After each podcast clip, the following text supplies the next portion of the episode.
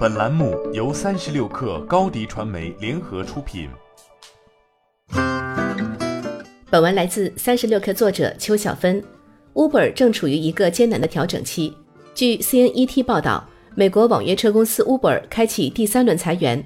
CEO 达拉科斯罗萨西在给员工的内部信中称，将裁撤多个团队中的三百五十名员工。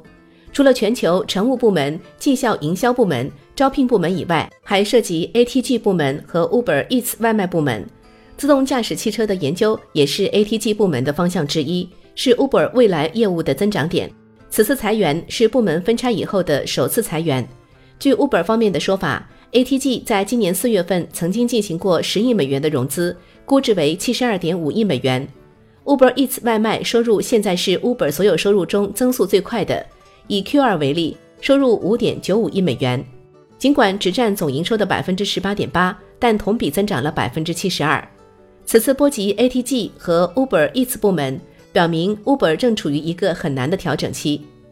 今年五月份上市后，Uber 便经历了股价暴跌、季度损失破纪录的寒冬，数名高管也用脚投票，在 Uber 上市后不久便选择出走。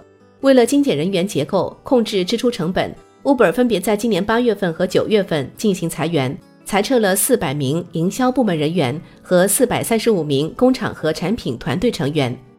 三轮的裁减，Uber 员工人数减少了一千一百八十五人，约占此前总人数的百分之五。另外一件令 Uber 焦心的事情是关于司机是正式员工还是独立承包商的争议。近一季度以来，平台上的驾驶员发起了几次全球罢市。核心诉求是收入过低、平台过高的收费以及 Uber 肆意更改规则。今年七月份，美国加州考虑通过会议法案第五号，支持将网约车司机归类为公司雇员，而非目前的独立承包商。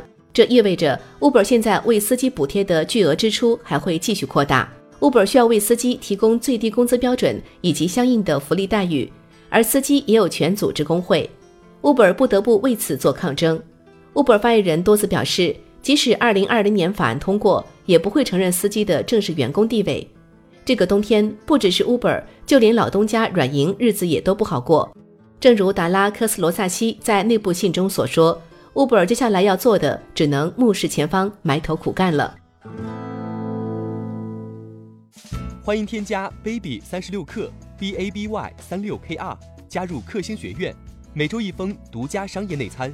终身加入学习社群，聊风口谈创业，和上万课友一起成长进化。高迪传媒，我们制造影响力。商务合作，请关注新浪微博高迪传媒。